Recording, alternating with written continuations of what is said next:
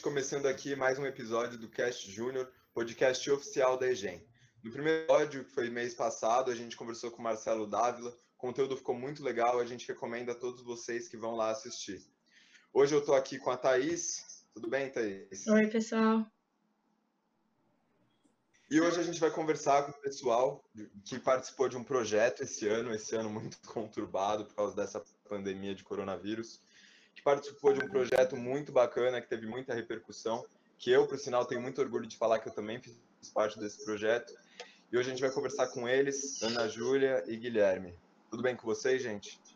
Oi, oi, gente. É um prazer estar aqui. Obrigada por convidar a gente. Oi, gente, tudo bom? E bom, hoje a gente quer saber um pouquinho mais dessa história, então como que começou isso tudo? Vocês, né, eu já sei um pouco da história, que eu sei que foi um desafio. É, como vocês descobriram esse desafio? Como que, por que, que vocês decidiram participar? Como que foi essa história? Explica um pouco pra gente. Quer falar, Ana? Ah, acho que eu posso começar. É, basicamente, esse projeto se deu no início do ano, logo que começou a quarentena.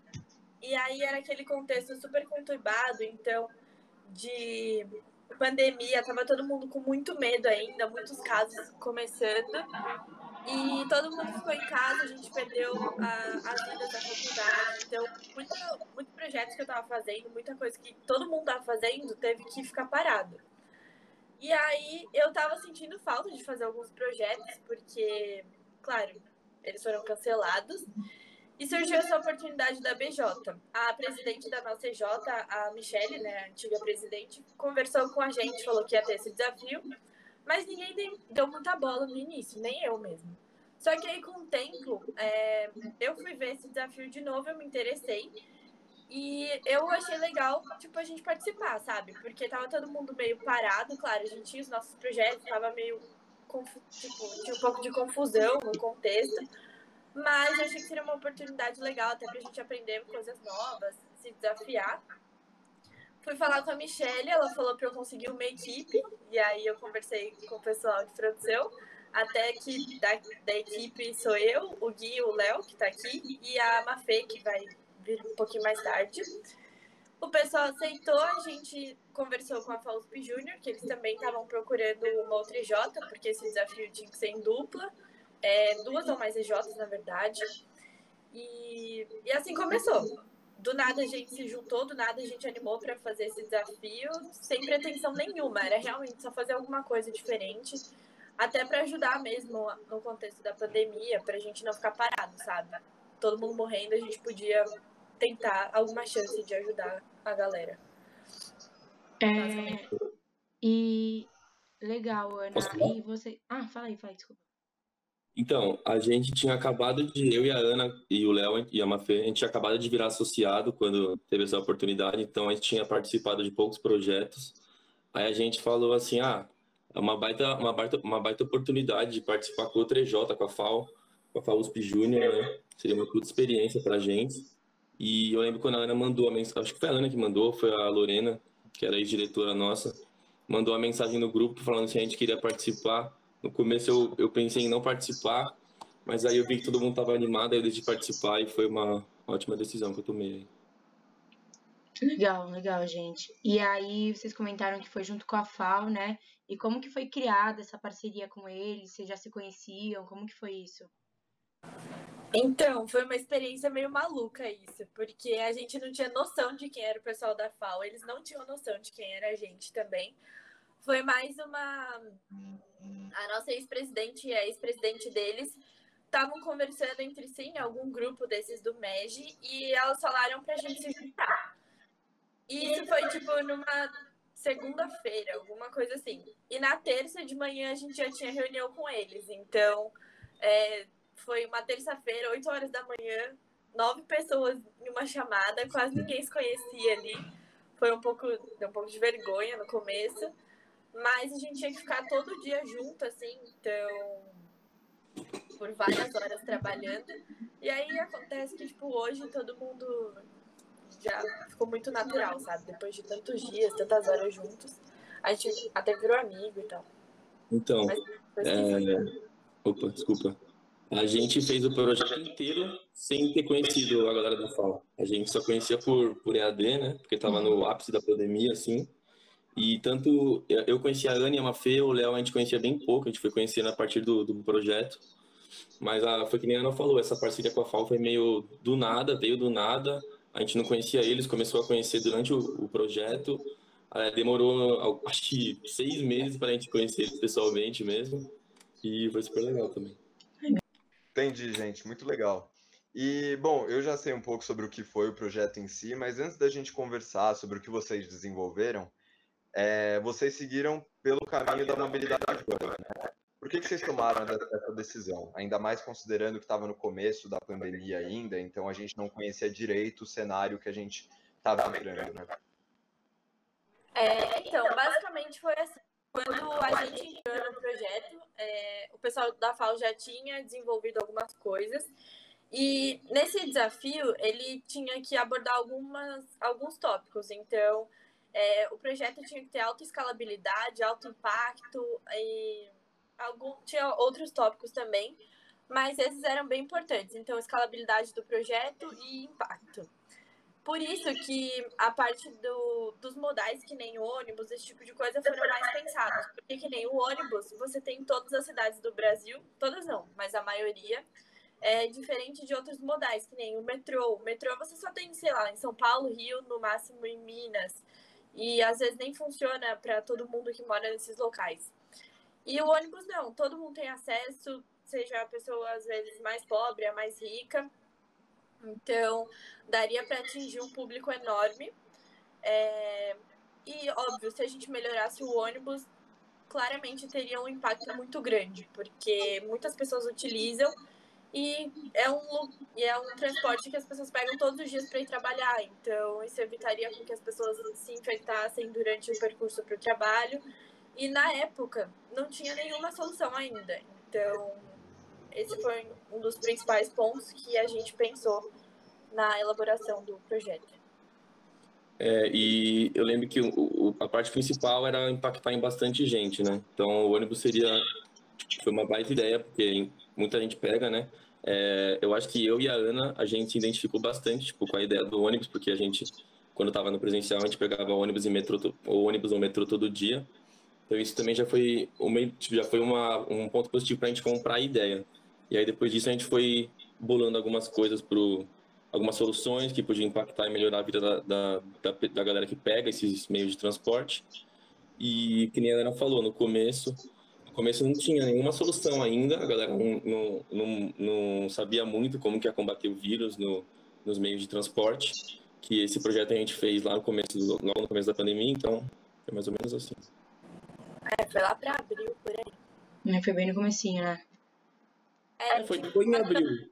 Quase não tinha informação sobre o vírus. Sim. Tipo, tava muito, muito no começo ainda. A gente não sabia se tinha, se tinha reinfecção, não sabia quanto tempo ficava nos materiais. Legal. Era uma época que a gente acreditava, inclusive, que queria acabar toda essa história até agosto, assim. É, eu, eu tinha certeza que até agosto a gente ia, tá, ia ter aula no segundo semestre. Nossa, eu tinha certeza também. Iludido. É, legal, gente. Mas agora que vocês já falaram é, por que, que vocês escolheram trabalhar com mobilidade urbana, por que, que escolheram trabalhar com ônibus, expliquem mais ou menos o que foi exatamente o projeto, o que, que vocês desenvolveram em cima desse assunto.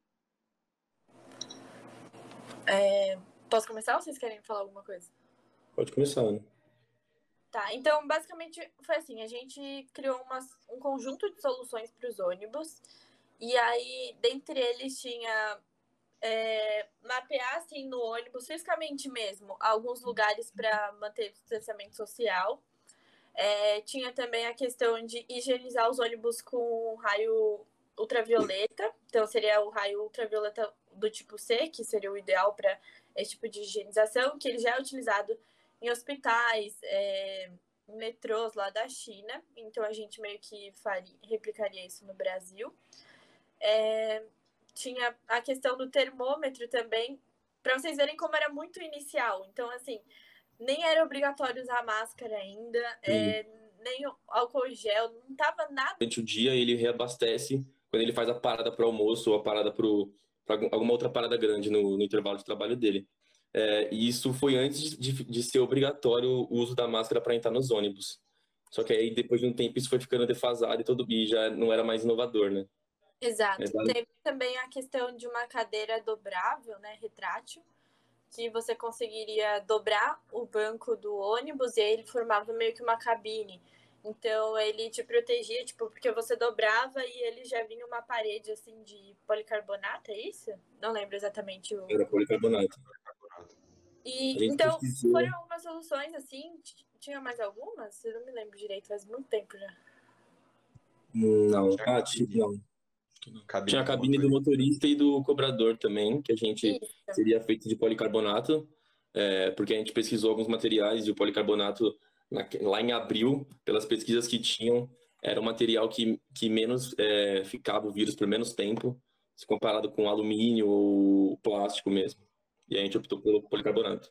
E também a gente pensou bastante na questão do motorista, do cobrador, porque assim, é, normalmente as pessoas pegam o ônibus, é bem rotacional, então assim, a pessoa vai, pega o ônibus e vai embora. Mas o motorista, ele tem um contato direto com todas as pessoas que passam lá, ele e o cobrador.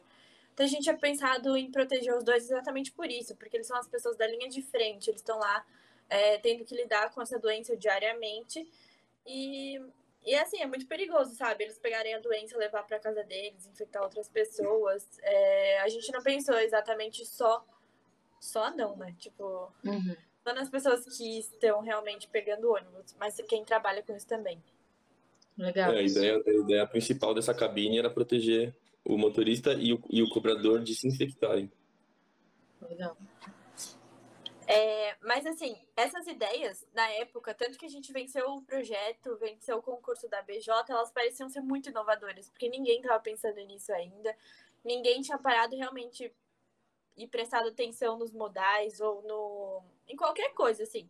Como a doença estava muita loucura ainda, as pessoas só estavam preocupadas com a doença. Muitas pessoas não estavam preocupadas com as soluções, com a, o que a gente faria com esse problema.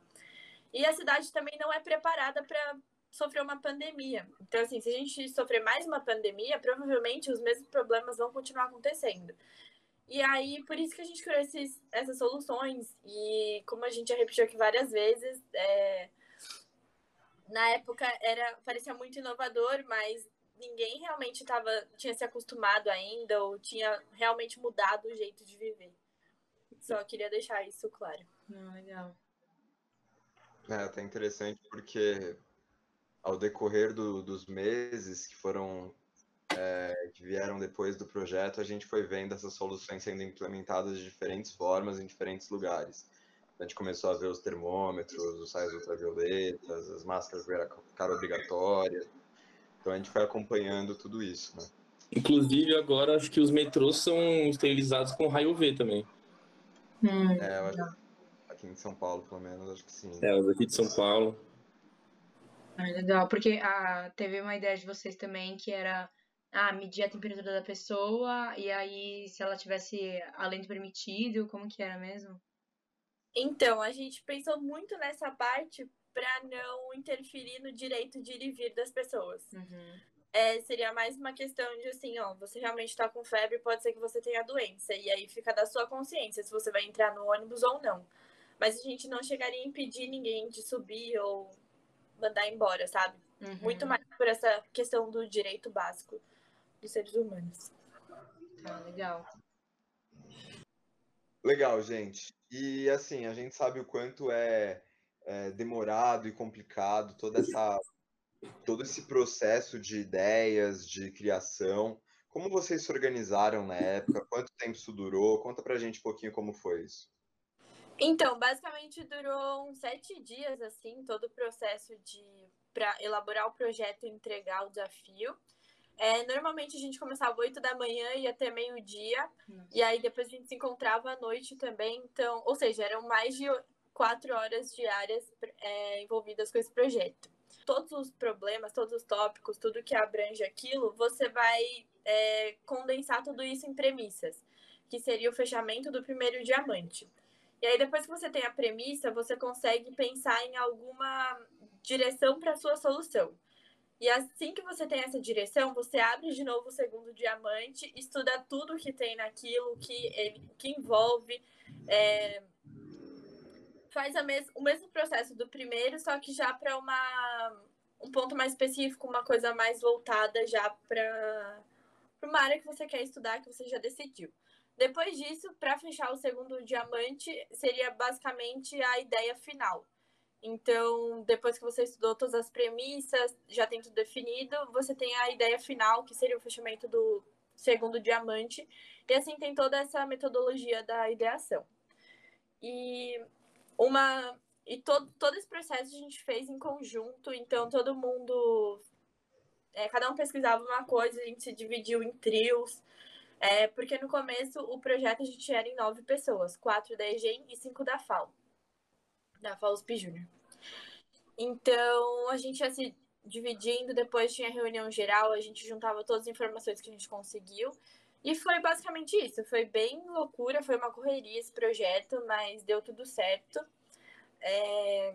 E o resultado agradou todo mundo. Então, assim, como eu falei lá no começo, a gente não tinha pretensão nenhuma quando se inscreveu para esse projeto, para esse desafio. A gente foi realmente para fazer alguma coisa diferente. Aí, do nada, a gente foi passando as fases e a gente ganhou.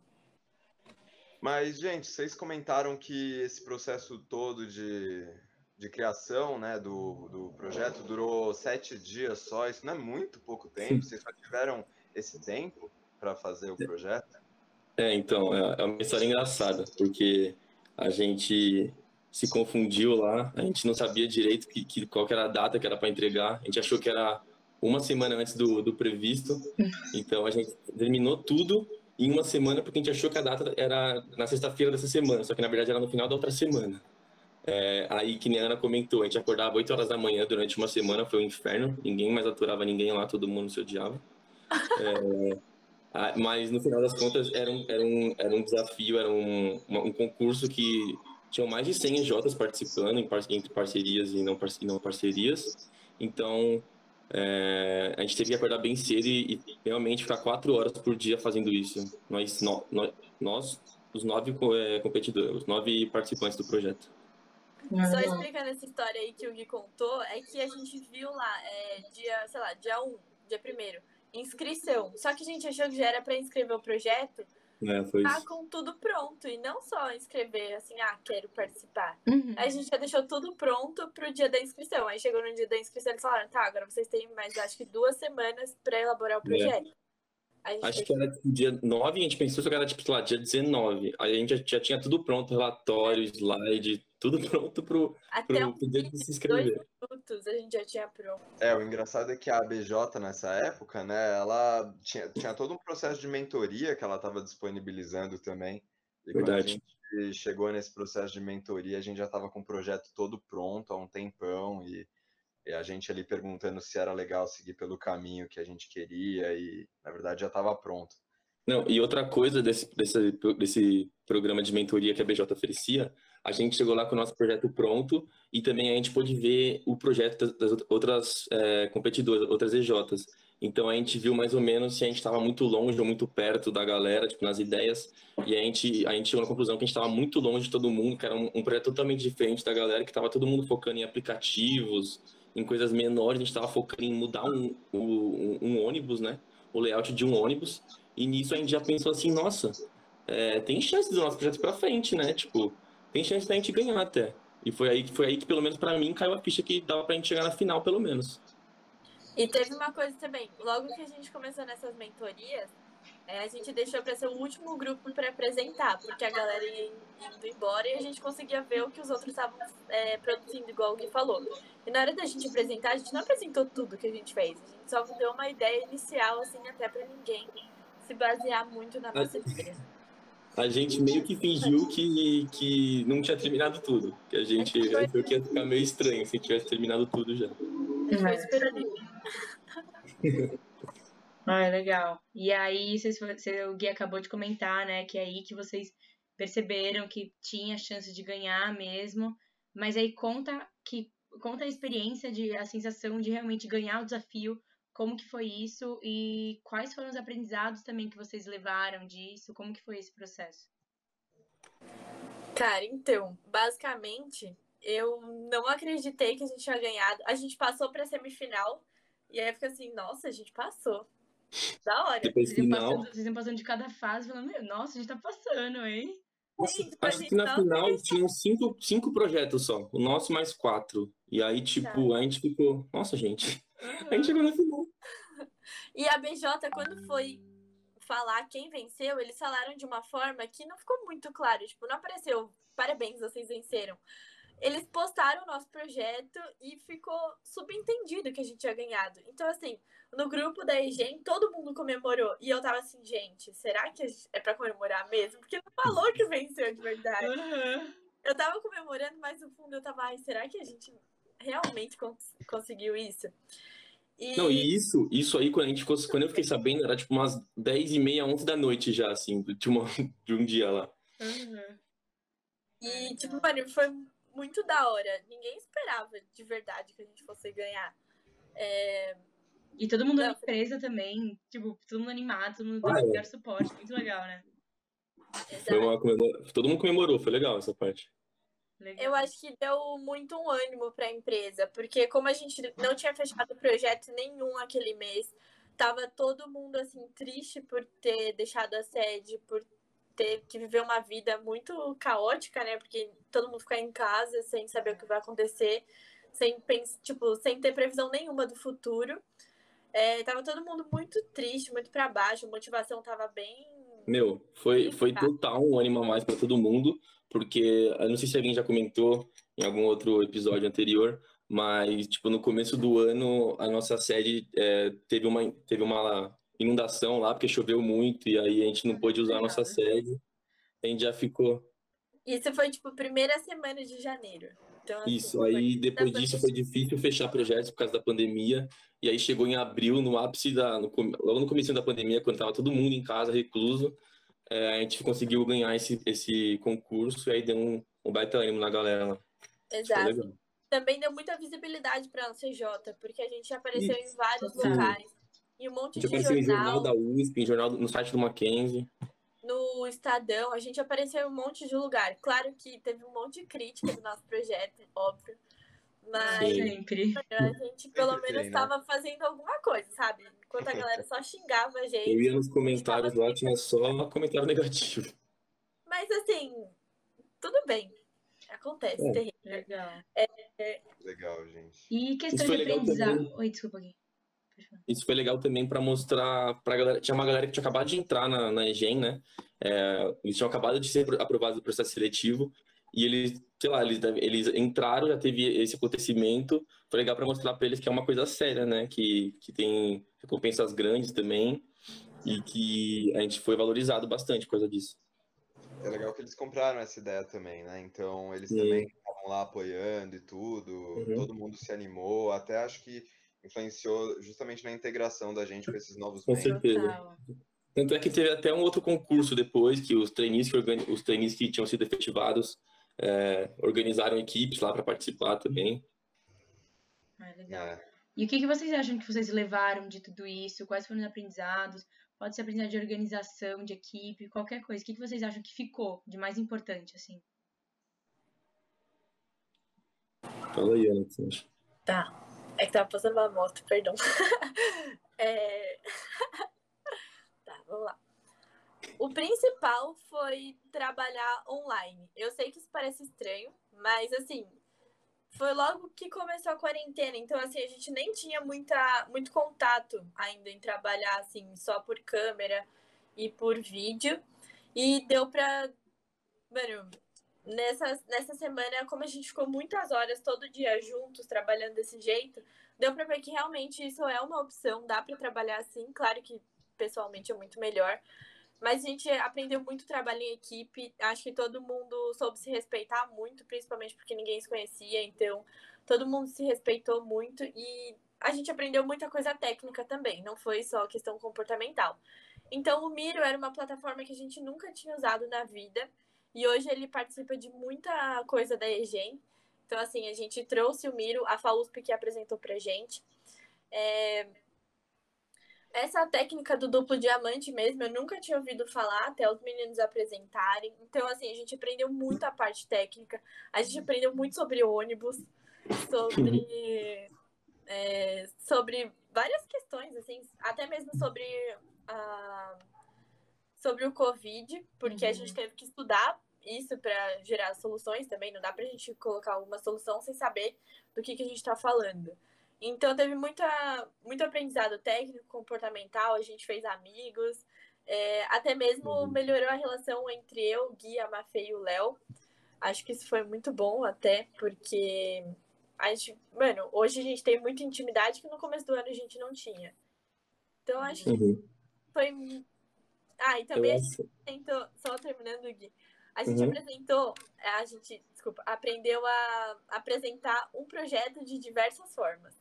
Porque a gente teve que elaborar a apresentação para pitch de 5 minutos, para pitch de 10 minutos, para 20 minutos para empresas que queriam é, que queriam ajudar a nossa ideia, então incubadoras, pré-incubadoras, faculdade, pessoas aleatórias, prêmios, cases. Então a gente rodou em muito lugar com esse projeto, a gente teve que aprender a se comunicar com esse projeto de diferentes formas para diferentes pessoas em diferentes tempos foi muito legal, a gente conheceu muita gente, até teve o apoio é, da BJ nas semanas seguintes que a gente ganhou.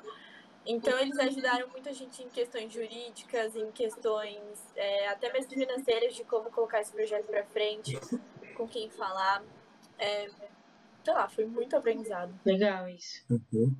Eu acho que melhorou bastante a nossa gestão de equipe, assim, em projetos, porque a gente teve que lidar com nove pessoas, né? Então a gente teve que organizar encontros, organizar reuniões, é, debate de ideias com essas nove pessoas e é difícil todo mundo concordar, mas aí a gente meio que virou um time e acho que isso melhorou bastante o nosso trabalho em equipe, assim, em projetos principalmente.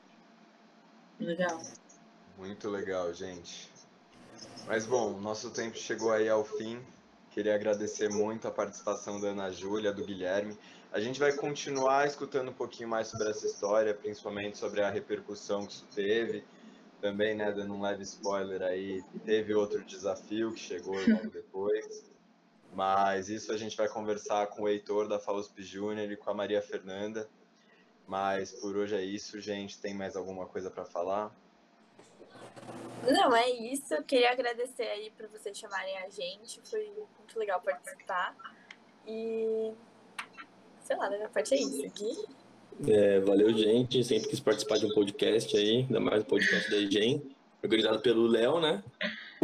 Bravo. É, mas obrigado aí pela, por chamarem a gente.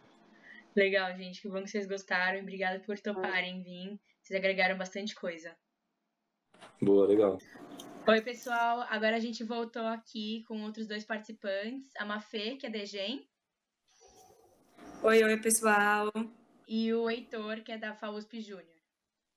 Oi, gente, tudo bem? É... E, gente, eu vou começar falando com vocês pela mesma pergunta que a gente fez para o outro grupo, que foi como foi vencer o desafio, é, qual foi, como foi essa experiência e também quais aprendizados que vocês levaram disso. Tá, então, posso começar falando que, que vencer o desafio foi o que deu um up na nossa quarentena, assim, querendo ou não, a gente estava muito desmotivado na EJ e na vida, assim, no geral. Então, foi um motivo de alegria, assim, em meio ao caos que a gente estava vivendo. E acho que o principal aprendizado é que de tudo que acontece, a gente pode tirar um, um proveito, um ganho. E o tanto que a gente cresceu fazendo esse projeto, tanto que a gente evoluiu, a gente aprendeu ferramentas novas. Então, eu acho que vencer o desafio foi um presente muito grande. É, eu concordo muito com o que a Mafia falou, porque, tipo assim, é, foi todo um aprendizado muito rápido também, que a gente teve que se unir, se conhecer se dar bem muito rápido, e felizmente deu certo. E eu lembro até hoje, assim, dia 21 de abril, a gente estava lá na noite do desafio, era um pitch, YouTube pra, ao vivo para todo o Brasil, foi um trem muito louco, assim, de... É, acho que ninguém nunca tinha passado por aquilo na vida, e a gente preparado para responder perguntas que viessem dos jurados ali no, no WhatsApp enquanto surgia, então a gente estava muito muito empolgado. E aí, dois dias depois, pá, dia 23, sai assim na surdina o resultado, a gente foi até meio pego de surpresa. Acho que todo mundo queria vencer, mas acho que ninguém esperava, então a gente ficou muito feliz. É, eu tava até com, com o meu pai do lado assim, eu virei para ele e falei, pai, a gente ganhou um desafio aí. e a gente meio que não acreditava, demorou um tempo para cair a ficha, sabe? Mas foi muito legal, foi muito, foi muito, muito é, impactante para a gente pessoalmente e também para os nossos juniores, assim. Legal. E vocês acham que é, vocês aprenderam alguma coisa prática, assim? Então, é, a Ana Ju, por exemplo, falou que vocês, que ela aprendeu muito a questão de fazer reuniões pelo computador, que no momento era uma coisa muito nova, né? Agora a gente está acostumado, mas no momento era muito novo. Então, vocês aprenderam alguma coisa com a metodologia que vocês usaram? Ou é, aprimoraram a fala de vocês? Tipo, esses aprendizados mais práticos, assim, vocês sentem que vocês tiveram também? Ah, eu acho, com certeza. Eu acho que a gente teve que evoluir muito a nossa comunicação, porque eram dois grupos que nunca tinham se conhecido na vida, a gente trabalhava com coisas diferentes. E para a gente, para mim, é, pessoalmente, eu aprendi muito com as metodologias que a FAO apresentou a gente. Então, o Miro, que a gente nunca tinha utilizado, que é uma ferramenta muito bacana. É, então, a gente, eu, eu tive que aprimorar bastante esse lado e o lado da comunicação. Legal. Ah, eu sigo na mesma linha, realmente. Comunicação nesse tempo, tudo à distância, né? Tava todo mundo se adaptando, aí em abril, né? Você parar pra pensar ali, uhum. começo de tudo. É... Tá muito no começo da pandemia. Muito no começo. Porque agora a gente já tá acostumado com tudo, né? Agora esse é o normal pra gente abrir o computador e fazer uma reunião. Mas no começo não, não era muito assim, né? É, na época o novo normal era novíssimo, assim, tipo, era tinha saído do forno. Novo, né? Eu não sabia né, lidar é. com ele, agora a gente sabe. Ah, legal. Isso foi em que época mesmo, gente? Foi o resultado. O resultado ainda era abril ou já era maio? O resultado saiu dia 23 de abril, é. A gente é, começou a trabalhar em março, no finalzinho de março. É, o Guilherme e a Júlia estavam até falando, né? Quando saiu o resultado, saiu. A gente descobriu através do Instagram, né? Foi nenhuma coisa que a gente recebeu. Foi, a gente nem. A noite, realmente um susto, né? Legal. Mas que bom, né? Deu tudo certo. Mas, gente, assim, e ok, venceram um desafio, só felicidade. E seguindo isso, qual foi a repercussão que teve o projeto? O que que é, o, como, o que isso representou para a EJ de vocês? Quero saber um pouco desses resultados. Bom, assim, para a EGEM, eu acho que foi um empurrão para todos os membros. Como eu, como eu tinha falado anteriormente, estava todo mundo muito desmotivado. É, as pessoas estavam não estavam se adaptando a esse novo normal, né? E eu acho que a repercussão interna, acho que tu pode falar também tanto da interna quanto da externa, mas na minha opinião, a repercussão interna que isso deu e dá até hoje é uma coisa muito grande para a empresa. Então, um orgulho muito grande e que motivou todos os membros realmente, tipo, sentindo que tinha uma solução, que tinha uma saída para a gente continuar trabalhando em um propósito maior. Então, legal. Eu sigo na mesma linha, assim, não, e, e, não é que a gente está menosprezando a repercussão externa, assim, teve, teve, teve muito, assim, Sim. de tanto nas nossas próprias universidades, pelos jornais, tanto da é, USP, Mackenzie, assim, mas também é, depois isso reverberou em Estadão, SBT e tudo mais, é, todas essas mídias, assim, a gente até foi convidado para um, figurar num painel de inovação de um escritório da ONU com a solução. Então, assim, foram todas repercussões externas muito gigantescas, assim, que a gente não esperava nem um pouco é, a própria repercussão do movimento, né? Tipo, todo mundo vira falar e conhecer com a gente muito, é, muito sobre isso. E acho que trazendo para o ponto da EJ, que é o que eu vou entrar no interno, assim, que a Mafia estava comentando, tipo, acho que isso é imensurável e vai ser imensurável por um longo tempo, assim. Demorou um tempão para cair a ficha e internamente a gente que era recém-federado, assim, enquanto júnior, a, a rede, então é, a gente ainda estava se conhecendo, sabendo quais eram os nossos potenciais, assim, e, e já foi uma puta primeira impressão, assim, uma forte primeira impressão. Então, eu acho que até hoje a gente não, a gente ainda está caindo a ficha e aproveitando e usando essa repercussão e fazendo ela fortalecer internamente. Eu acho que a gente vai usar isso ainda por muitas gestões por vir aí, é, histórico. É, não, mas sim, com certeza, eu falo pela EGEM mesmo, quando vocês ganharam, parecia que todo mundo tinha ganhado, entendeu? Foi uma coisa absurda para todo mundo. e deu um, nossa, um gás absurdo na empresa inteira. A gente viu que a gente é grande, que a gente é capaz e com esforço a gente vai para frente. Então, é, ainda mais naquele momento que a gente, meu, não estava vendendo projeto direito, estava tudo muito complicado. Foi uma coisa absurda para a empresa inteira. Isso é muito legal. Ninguém, ninguém sabia para onde ia, né? Aquele Exato. começo de pandemia ainda, não sabíamos quanto tempo ia durar e tudo. Deu um gás para todo mundo. Foi, foi realmente muito legal de ver, foi muito legal de viver tudo isso. É, assim, embora 2020 tenha sido um ano complicado, é, são poucas boas lembranças que a gente vai estar tá levando desse ano, né? Calma, Tata, só eu acho que é legal falar também sobre a oportunidade que a gente teve de incentivar outras EJs, não só a nossa. Então, a oportunidade que a gente teve de conversar com outros membros desse movimento, o reconhecimento que a gente teve de outras EJs também. Então, a curiosidade de saber como foi, como a gente se organizou, como a gente conseguiu se motivar para isso. Então, acho que isso foi muito gratificante também. É legal isso. Agora, falando assim mais do projeto especificamente, é, como que foi? Se ele foi para frente ou se só acabou por aí? Se vocês tiveram outras é, outras etapas assim grandes assim que incluíram o projeto? Como que está sendo isso? Bom, a gente hoje em dia é, a gente está com uma parceria com uma empresa desse ramo que está ajudando a gente a estruturar o projeto, a entender um pouco mais esse universo assim de gente grande mesmo, é, que a gente está crescendo principalmente no ramo de inovação. E acho que é isso legal. mesmo.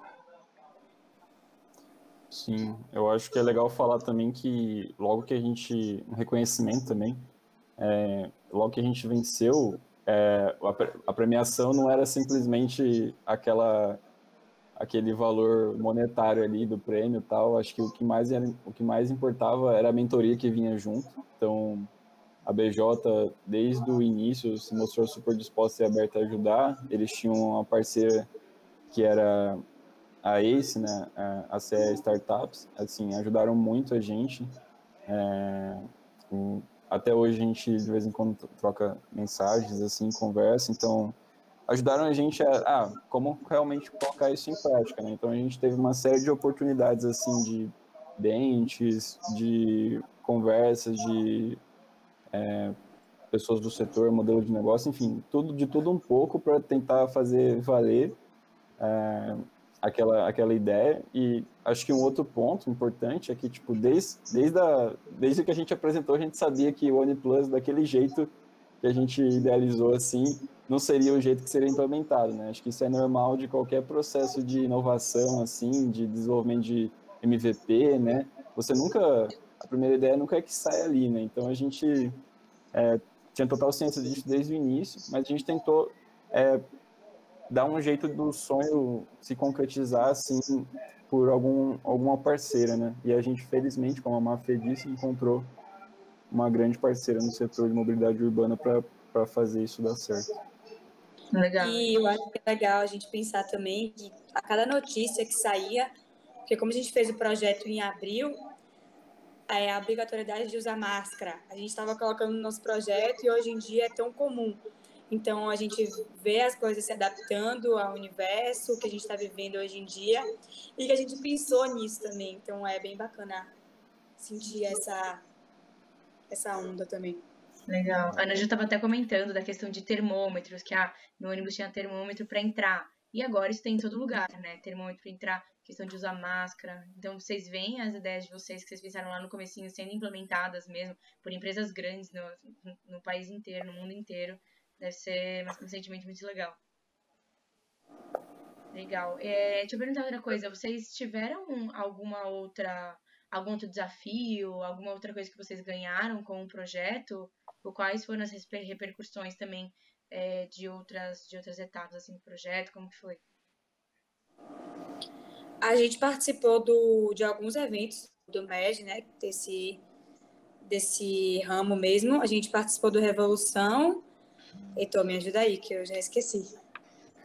O Revolução foi legal, que foi um, era um evento do Núcleo São Paulo, né? Foi logo na sequência ali do, do desafio, então a gente participou como no desafio de cases é, da pandemia, né? De projetos que ocorreram durante a pandemia. É, dava um momento difícil para o MED, não estou querendo dizer que a gente tinha poucos concorrentes, mas a gente tinha um bom projeto para a pandemia e, e, a gente também apresentou e ganhou, foi um baita reconhecimento também que a gente teve com a rede. Da hora. Outros, outros, outros, sei lá, acho que teve o, o. O Ened, é, o Ened em casa, porque, né, com todo mundo em, é, naquela início da pandemia, o pessoal do Ened lá fez aquela versão do evento é, à distância logo também, não sei, acho que foi em maio por aí também. E, e a gente também participou e reapresentou o case lá junto com, com outras, outros finalistas, foi bem legal a conversa, né? Mais recentemente o Ened 20 também, agora a gente teve um conteúdo gravado que a gente participou também em parceria com, é, em conjunto com uma parceira do evento, a Azul, né, parceira do movimento. Foi bem legal também é, esse momento. Ah, tem mais, ó, tem tanta coisa, gente, que é difícil a gente vai lembrando aos poucos, sabe? Mas teve um, um convite, inclusive eu e o Léo aqui, a gente participou, é, uma EJ recém-criada, federada, se não me engano, da região ali do ABC, chamou a gente para participar, a Alpha International é, Júnior, é, de um evento que eles estavam organizando em função do Dia Internacional da Juventude, né, que é uma, uma iniciativa da ONU também, com várias propostas ali é, de, de ideias de pessoas que estavam tentando fazer acontecer coisas durante a pandemia, principalmente coisas que causassem impacto nas ODS, né, nos Objetivos do Desenvolvimento Sustentável da ONU. Então, assim, foi bem legal, foi bem em ritmo de conversa, assim, e aquilo que a Mafei falou antes, né, de ah, como propagar essa, esse, esse ímpeto, essa energia, assim, para a rede, não só o movimento, né, mas também quem está jovens pelo Brasil inteiro e tudo mais, foi bem legal. E eu acho que a gente também, naquele contexto de buscar fazer o projeto acontecer, com as mentorias que a gente estava tendo com a BJ, na busca de vários parceiros, a gente também teve, foi atrás e teve muitos convites também de participar de processos de incubação ou de incubadoras, assim, que foi muito legal também ter, receber esse reconhecimento, esses convites e buscar essa experiência também, foi muito interessante.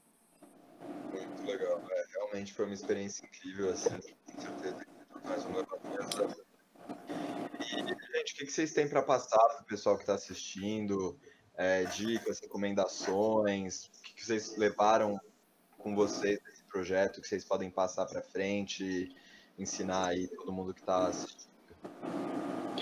Nossa, eu acho que com certeza é, de que mesmo o momento estando um caos, assim, sempre dá para tirar, nem seja uma, uma pontinha de coisa boa e o quanto, o, o quanto a comunicação é, ajuda muito. Então, a comunicação, desde o, primeiro, desde o primeiro momento com as duas EJs, foi extremamente importante. E eu acho que não foi por, assim, não menosprezando, tipo, outras capacidades, mas eu acho que a base desse projeto foi a conversa, foi a comunicação e principalmente o desejo que aquilo desse certo. Então, eu acho que quando a gente se entrega, quando a gente coloca isso num projeto, a chance dele dar certo é extremamente maior. É, eu concordo totalmente assim com o que a Manfred veio falando. É, eu acho que o nosso potencial combinado, assim, ele é, ele é gigantesco, sabe? Tipo, cada um já tem um universo tão incrível dentro da própria cabeça, que é tipo, a criatividade, toda a competência de todo mundo aqui. E aí a gente tenta juntar isso de algum jeito e a gente meio que meio, é, é, difícil, tipo, a gente bate cabeça às vezes, a gente a gente fez o desafio sem nem se conhecer, então a gente aprende muito no processo, mas é possível, sabe? É possível que no meio das tentativas e erros ali, nosso potencial combinado assim, ele fale mais alto e a gente de fato entregue valor, sabe? Eu é. lembrei agora tipo do propósito maior assim do movimento, talvez, aquela formar pessoas né, comprometidas e capazes de transformar o Brasil, se você parar para pensar, tipo, o maior indicador de qualquer J é isso, né? É a uhum. gente entregar pessoas incríveis aí para fazer a diferença depois do tempo delas na EJ, e eu acho que quanto mais os projetos forem desafiadores, mais enriquecedores é a experiência. E esse aqui foi um grande exemplo. Eu acho que todo mundo que passou, tipo, as nove pessoas que se juntaram para fazer esse desafio sair, eu acho que vão ser com certeza nove pessoas a mais no mundo fazendo a diferença quando elas saírem das suas EJs. Vai ser, acho que esse é o propósito maior e ele foi alcançado, sabe? É tipo esse potencial que a gente tem. Legal. Sensacional, gente. Demais. Bom, então acho que é isso, né? Vocês têm mais alguma coisa a acrescentar? Algo que esqueceram? Acho que não, acho que é só agradecer mesmo e entender que essa oportunidade foi muito única na vida das, dessas nove pessoas, mas também das duas EJs. E ainda vai repercutir muita coisa, como o Heitor falou antes. Acho que só isso mesmo. Eu queria fazer uma consideração final que eu lembrei agora, é, que eu queria até falar antes, mas eu acho que também é foi uma, um exercício de empatia, de consciência, assim, porque a gente sabe que foi um ano difícil, na verdade foi um ano dificílimo, né, se você pensar, assim, era bombardeio de notícia ruim atrás de notícia ruim, e não é fácil, tipo, lidar com essa carga, assim, sabe, é, e a gente também não tá aqui de forma alguma menosprezando, sei lá, quem não estava bem, né, quem, tipo, porque a gente tenta sempre ao máximo possível fazer as coisas acontecerem, mas a gente também respeita as pessoas que, pô, por qualquer o motivo, não estivesse bem, sabe? Não, não conseguisse tocar. Eu acho que é uma consciência da situação, uma consciência que a gente tem, é um valor que todo mundo carregou. E, e tá tudo bem, sabe? Mas acho que da gente foi nessa situação toda várias vezes por N motivos muito privilegiado, sabe? De Com sorte, certeza. de talento, assim, porque, pô, todo mundo é estudante, todo mundo teve, é, faz parte do Empresa Júnior, todo mundo teve acesso, todo mundo teve condições durante a pandemia de fazer esse projeto rolar, se- sendo que boa parte da galera tava sofrendo por aí afora, no, no Brasil e no mundo, então, tipo, acho que essa é uma outra mensagem, assim, secundária, mas tão importante, que é, pô, a gente reconheceu nosso lugar, nosso privilégio, e a gente tirou o melhor dele, sabe? Eu acho que isso é, é, é muito, muito importante, assim. É tão importante quanto não ter parado, ter se juntado, ter se motivado, ter feito, sabe? Não, isso com certeza. Ter privilégios, tudo bem, desde que você faça alguma coisa com ele. Então, vocês pegaram tudo isso, pegaram essa situação que vocês estavam de estar um pouco acima e fizeram algo diferente. Vocês se juntaram, pensaram em uma ideia que poderia ajudar muita gente. Então, isso com certeza, óbvio, foi uma ideia muito boa, mas essa questão de ter pego esse privilégio e ter feito bom proveito dele, isso com certeza foi algo muito bom. Sem dúvida. Bom, gente, então é isso. Espero que todos vocês tenham gostado de acompanhar nosso Cast Júnior, nosso segundo episódio. É, enviem feedbacks, a gente sempre está disposto a melhorar, trazer um conteúdo legal para vocês. Mês que vem a gente está de volta com mais algum convidado especial. É isso, gente. Muito obrigado. Abraço. Tchau, tchau, gente. Tchau, tchau, gente. Valeu. Tchau, gente, obrigada. E fiquem de olho que já já a gente solta mais um, tem sempre conteúdo novo vindo. Obrigada.